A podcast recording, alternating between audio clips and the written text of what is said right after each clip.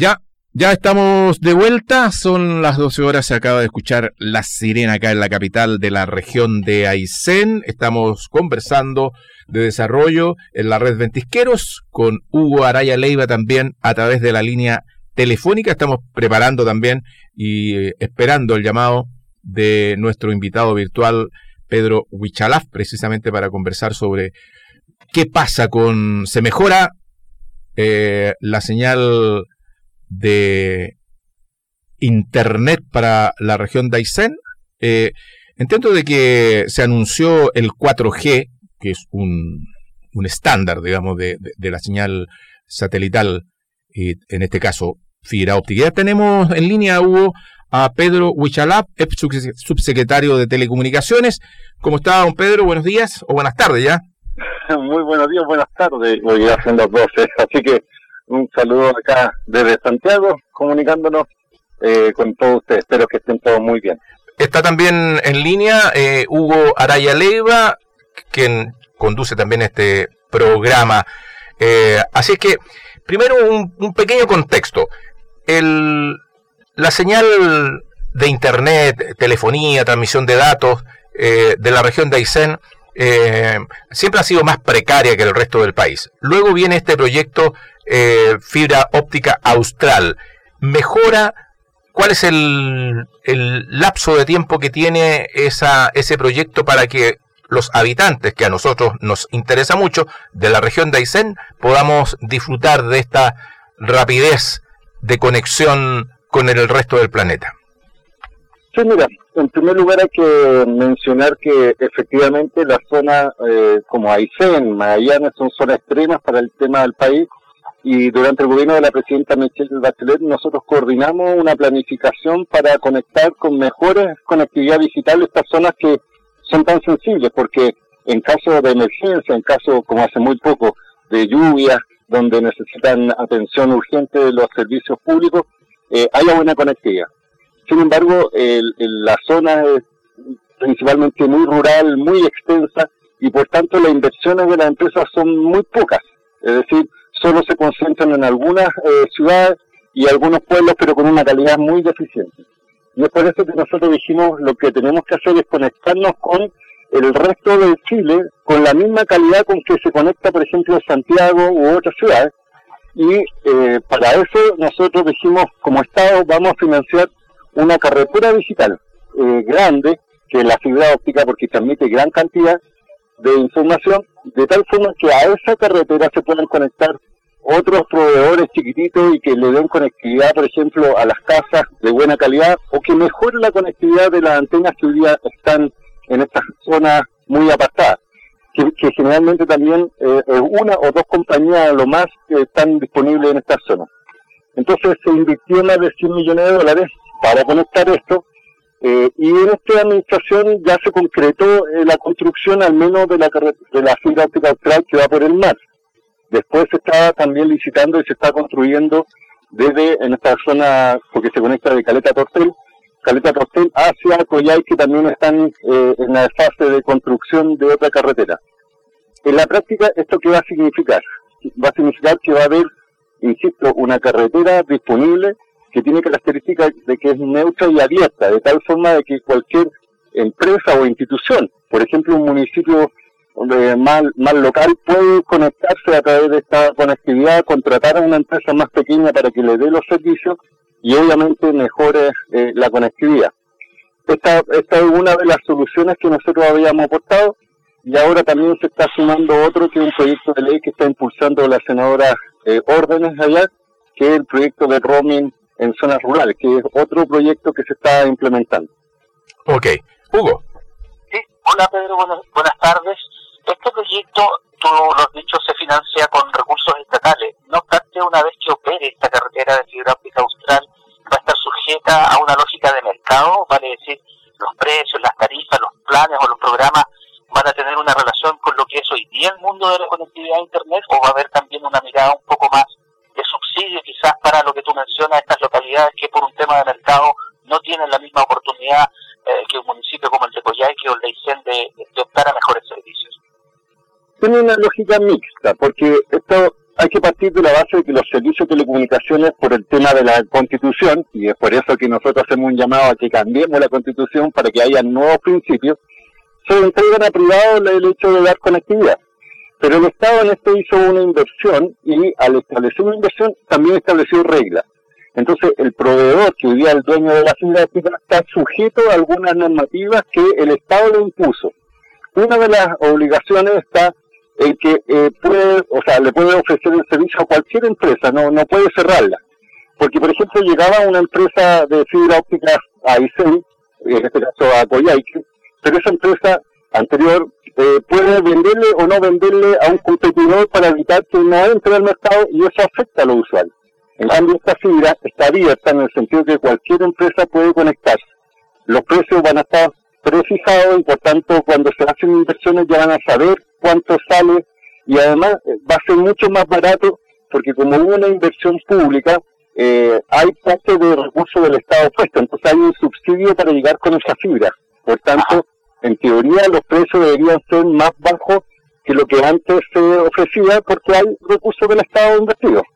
Y finalmente, solo para eh, comentar, hay un porcentaje de esa fibra, porque se reservó, digámoslo así, para que el Estado, si definiera alguna política pública, como por ejemplo conectar a servicios públicos con un internet, como un intranet, digámoslo así, por ejemplo, conectar los hospitales públicos, los consultorios, algunos municipios, podrían tener incluso una rebaja de precios, pero siempre es necesario, porque así se trabaja, con un intermedio, es decir, con un privado que colabore en hacer estas conexiones. Y esto es donde nosotros llamamos también al impulso más local, porque esta definición fue por parte de la subsecretaría que está en Santiago para desarrollo local, pero ahora que a nivel local se generen ideas, proyectos que se conectan a esta fibra, busquen también financiamientos más, más regionales para efecto de mejorar la última milla que se denomina, es decir, desde la fibra hacia, en este caso, los servicios, las casas, y obviamente esto va a reducir los precios, va a mejorar la calidad y, también la estabilidad de las comunicaciones, porque yo he sabido que a veces se corta la fibra, baja la calidad, y si tenemos otro troncal hay una redundancia, es decir, si se corta una, funciona la otra y así se mejoran las conectividades de esa zona. Perfecto. En ese mismo ámbito te quería plantear lo que tú dices, es muy cierto, a veces se va al, diablo, al carajo, como dicen acá, el tema de Internet. Esto es mucho más seguro, va a haber un antes y un después desde tu punto de vista respecto a la robustez que tiene la fibra óptica y obviamente los servicios que están eh, sustentados en esto, porque actualmente hay una red de fibra óptica que, como tú bien dices, muchas veces por temas de construcción en la carretera austral se corta el cable y pasan horas, o se corta en algún lugar difícil de determinar y pasan horas con un servicio prácticamente conmutado. Esto es mucho más robusto, es mucho más efectivo a evitar que esto siga pasando. Mira, es mucho más robusto porque agrega una nueva fibra. Entonces, las empresas en general trabajan contratando ambos servicios de tal forma como redundancia. Es decir, si se corta una, está la otra disponible. La gran diferencia de esta fibra a la anterior, que es privada, es que el privado la instala y la mantiene según sus condiciones y no hay una fiscalización del Estado más que verificar que haya continuidad de servicio. Y si hay corte, de que se haga las indemnizaciones por los días o las horas que estuvieron sin servicios. En cambio, como aquí hay un eh, eh, financiamiento público, hay una exigencia técnica y van a haber fiscalizadores por la vida útil de la fibra, estamos hablando entre 20 y 25 años de que va a durar esta fibra, para que en caso de corte hay unos tiempos de eh, restablecimiento rápido porque hay boletas de garantía asociadas. Entonces, este es un proyecto bastante, eh, a ver, digámoslo así, con una mirada integradora porque lo que busca el Estado no tan solo que haya Internet, sino que haya continuidad, calidad y además, como hay financiamiento público, que se observe que la construcción y la instalación sean operativas por siempre. Y ese es el estado que se encuentra ahora, es decir, está construida y están las empresas ahora subiéndose, digámoslo así, porque transportan estos datos para efecto de proveer más servicios. Y la eh, en la práctica lo que ha sucedido, por ejemplo, que yo lo miraba hace muy poco, fue que, por ejemplo, en, pues, en Caleta Tortel, que antes estaba solo en TEL, un solo operador, y con una calidad de 3G, es decir, con internet más o menos mm, básico, pero en definitiva, como ha crecido la cantidad de gente conectada, hace que su calidad baje. Ahora se está conectando con la fibra óptica que está llegando eh, por Caleta Tortel y han puesto 4G, es decir, mejorado la conectividad. Estaban pensando colocar una segunda antena para dar mejor señal, pero la idea es que esto se replique en otros municipios que son de la zona. Ahora, eh, estamos conversando con Pedro Huichalaf, subsecretario de Telecomunicaciones, a propósito de este proyecto de fibra óptica austral.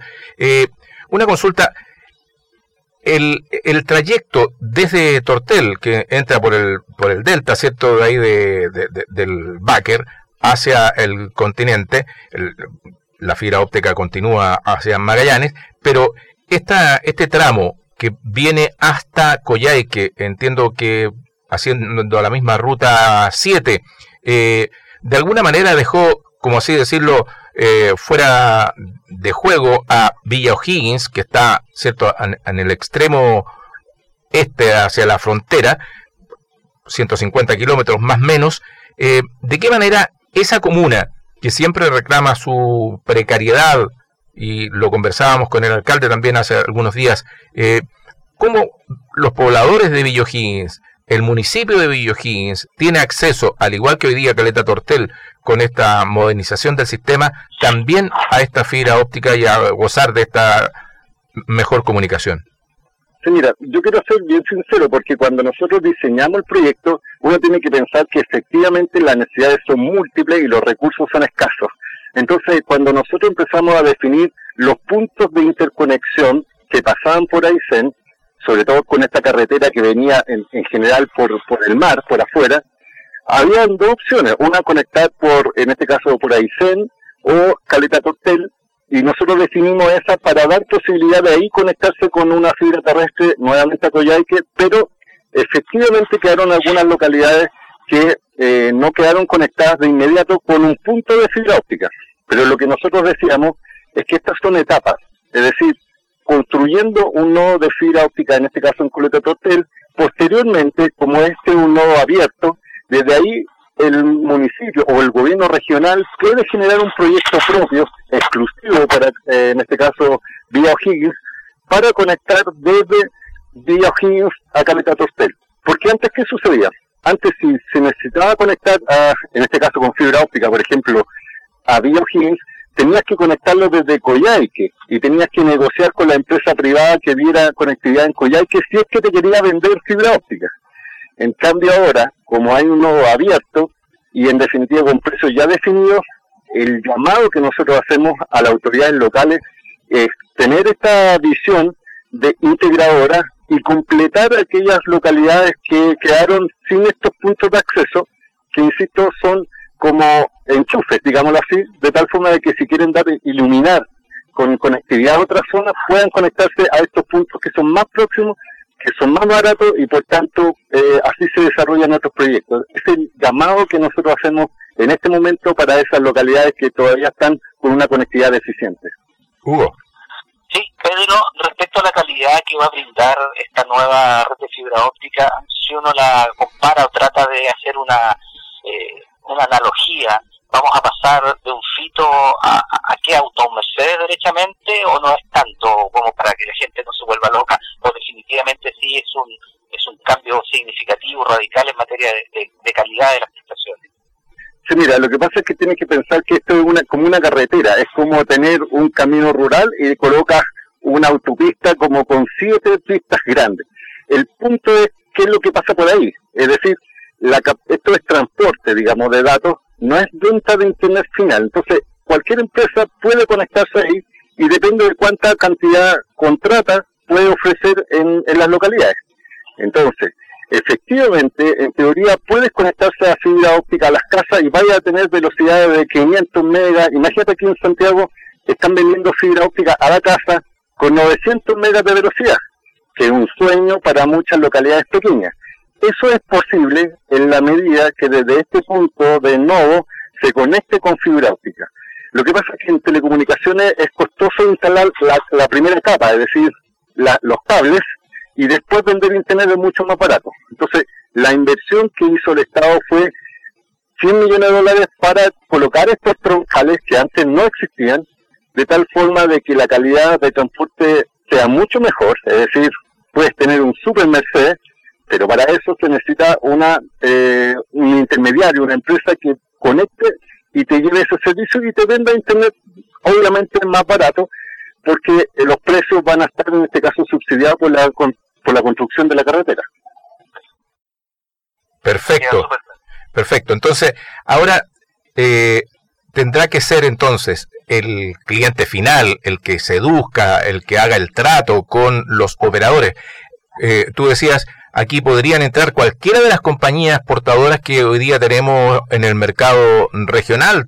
No quiero hacer publicidad, ni mucho menos, pero está Entel, está Movistar, está Claro, eh, Telefónica Coyhaique, que ofrecen eh, servicios de telecomunicaciones, televisión, transmisión de datos.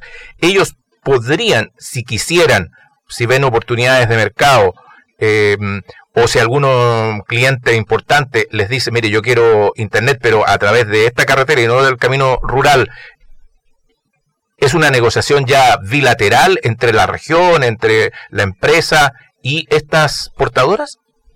Así es en principio, porque así opera el mercado de telecomunicaciones. Pero aquí también el Estado, sobre todo en esas zonas que son, eh, hay recursos destinados para el desarrollo de las zonas más rurales, podría también eh, licitar, por ejemplo, decir, mira, tengo esta cantidad de dinero, ¿qué empresa me construye? Y hay empresas pequeñas, locales, que no son las grandes, porque probablemente una grande, por ejemplo, en o Movistar, conectar desde Caleta Tortela a Villa va a decir, son muy pocos clientes, no, no me seduce comercialmente, pero pueden haber empresas locales, ingenieros que desarrollen esta conectividad, que la mantengan, que el servicio y por tanto se abre a que hayan operadores pequeños, locales, que ofrezcan un servicio de calidad y a, una rentabilidad obviamente local, pero que en definitiva satisface a las empresas que están proveyendo el servicio. Y eso ha ocurrido también en Magallanes y otras zonas.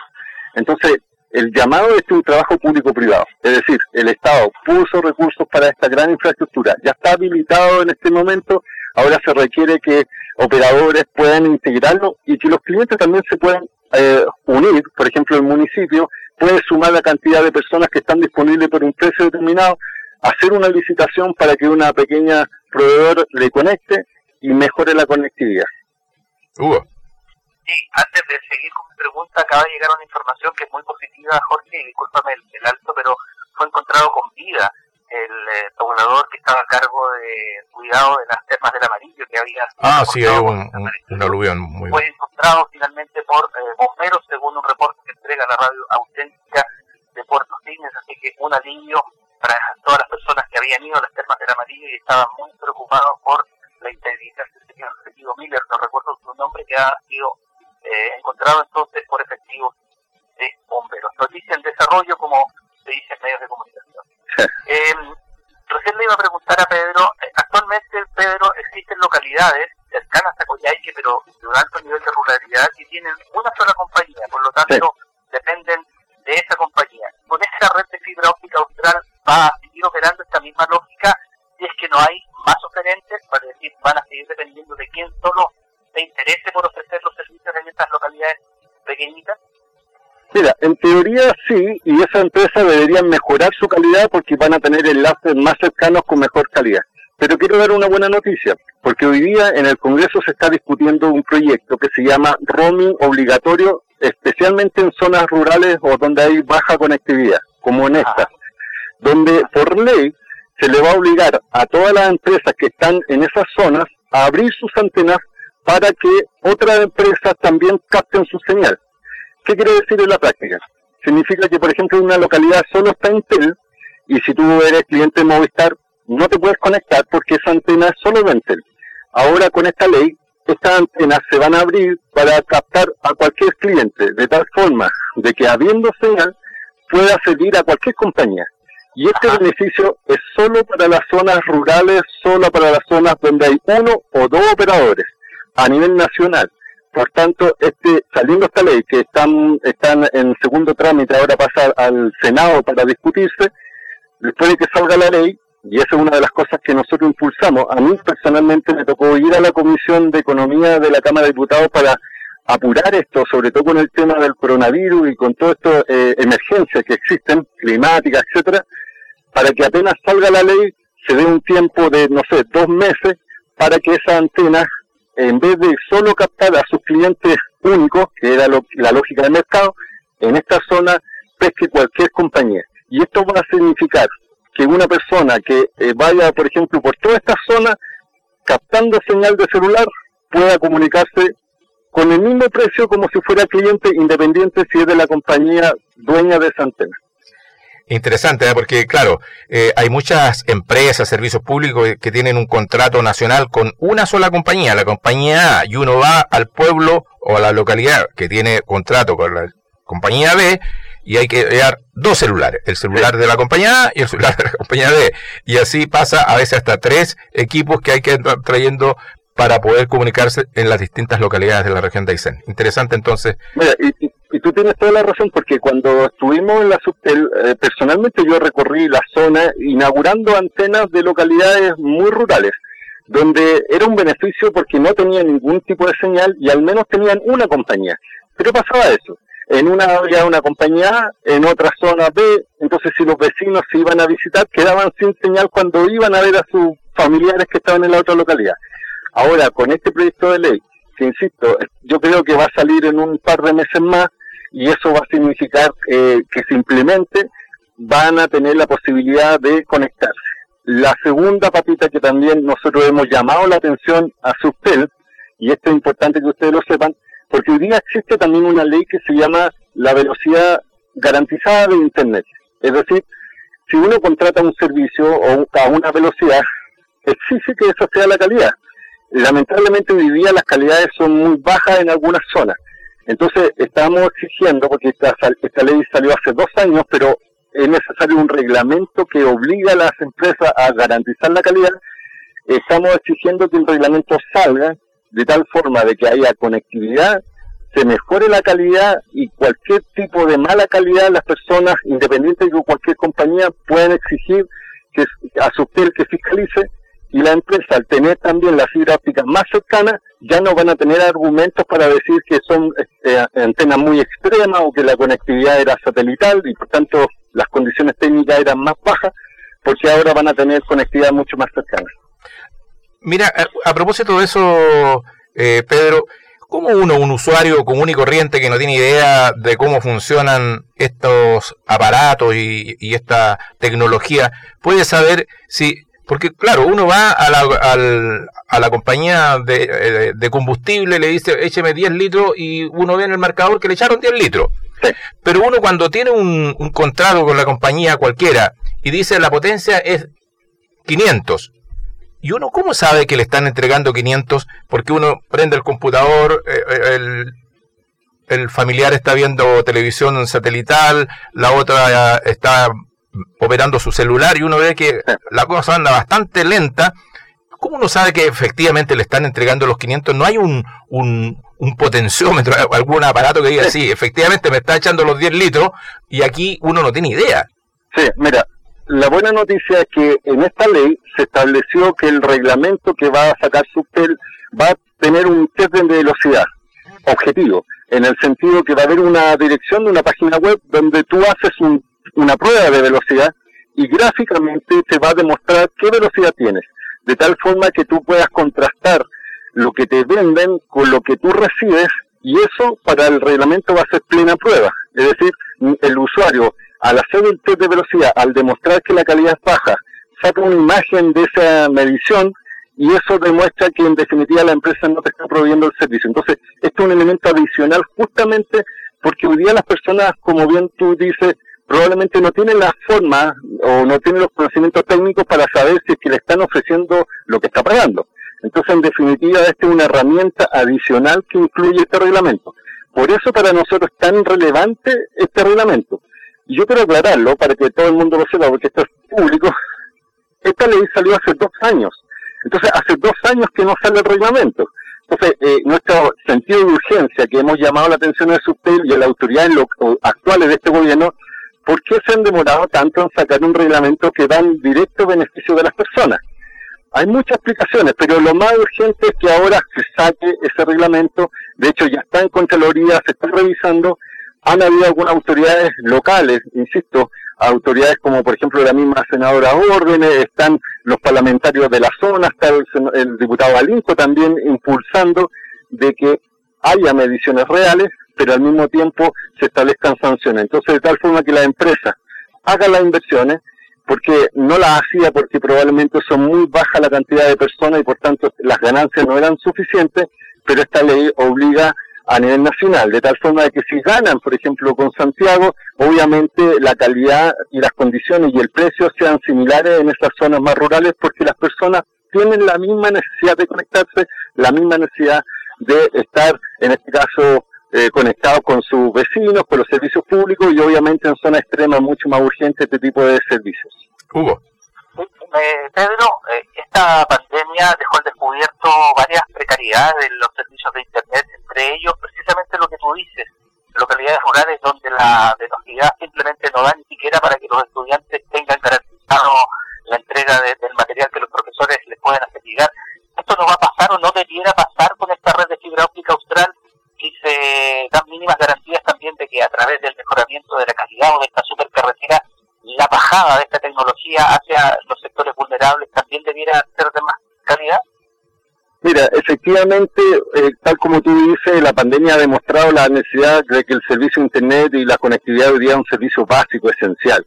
De hecho, hoy día, al estar en cuarentenado, por ejemplo, aquí Santiago, la región metropolitana, de la gente no se tiene que movilizar, más valor se da a esto porque también está el tema del teletrabajo, educación a distancia, etcétera. Lo que estamos diciendo es justamente lo que tú dices.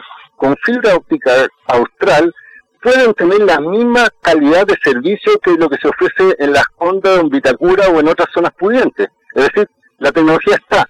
Ahora lo importante es que la empresa haga las inversiones para ofrecer esa calidad de servicio porque esta fibra, insisto, acorta esa distancia que existía territorial. Hoy día la distancia digital ya no existe, por tal forma que una persona que está conectada ahí tiene que navegar a la misma velocidad si le ofrecen por la misma persona que está en las Condes, porque en definitiva la tecnología está. Entonces, efectivamente, esto va a servir para que todas estas zonas hayan mejor servicio. Y hoy día, ¿qué es lo que pasa? Solo como para aclarar. Muchas antenas se han instalado con tecnología muy antigua porque en su momento probablemente servían para conectarse eh, porque antes uno podía mandar mensajes, correo electrónico y era lo suficiente pero hoy día hemos visto cómo han aumentado los servicios, por ejemplo, de entretenimiento, Netflix, videos, eh, YouTube, etcétera, y esto hace un aumento del tráfico. De hecho, a nivel nacional, con la pandemia, aumentó casi un 30, un 35% la cantidad de Internet que está consumiendo Chile. Por eso, estas medidas demuestran la necesidad de igualdad. Estamos hablando tanto de esta desigualdad de oportunidades, desigualdades sociales, y también en telecomunicaciones existen desigualdades territoriales entre las zonas que están conectadas, las capitales regionales, por ejemplo, y las zonas más rurales. Entonces, inversiones como esta, con una lógica de política pública, porque hay que pensar que esto es de mediano a largo plazo, por eso también llamamos a estas autoridades a que continúen con estas políticas y lo han hecho, pero que lo hagan mucho más rápido porque la necesidad es ahora. Bien. gracias. Bueno, interesante eh, la conversación que hemos tenido con el ex subsecretario Pedro Huichalaf. Te agradecemos este contacto un día domingo al mediodía, eh, pero siempre es bueno que la gente sepa eh, cómo es la lógica de este proyecto que de alguna manera se ha conocido, pero que creemos que comunidades, y recibíamos el llamado del alcalde de Villa O'Higgins, muy preocupado porque claro, ahí a poquitos kilómetros Tortel tiene buena conexión y él sigue con su comunicación precaria. Así es que ojalá que se solucione pronto esa situación.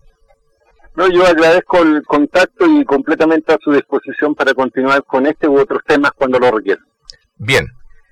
Ya pues, vamos a hacer una pausa, Hugo, para conectarnos con nuestro segundo invitado, don Cristian Saucedo. Él es médico veterinario y nos puede eh, ilustrar respecto de lo que está pasando en esa área ahí eh, con nuestra fauna autóctona. ¿Te parece? Supuesto, vamos a la pausa y ya nos adentramos en ese tema apasionante también, específicamente un proyecto de conservación del, de los charitos o del ñandú patagónico y otras especies que también están siendo eh, abordadas por, por este programa del Parque Patagonia y Tompkins Conservation. Muy bien, vamos a la pausa y volvemos.